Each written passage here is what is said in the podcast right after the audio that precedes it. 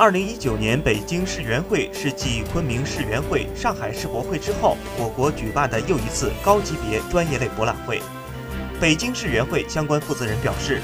目前园区工程已全面进入冲刺收官阶段，园区建设基本形成，各个主要场馆正在进行内外装修，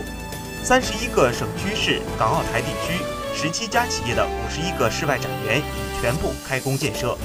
整个中华展园正按计划稳步推进，部分展园已显露风采，已有一百零四个国家和国际组织确认参展二零一九年北京世园会，数量超过预期。最后冲刺阶段，每一项工作都以国际一流水准为参照，每一个环节都经得起高标准的检验。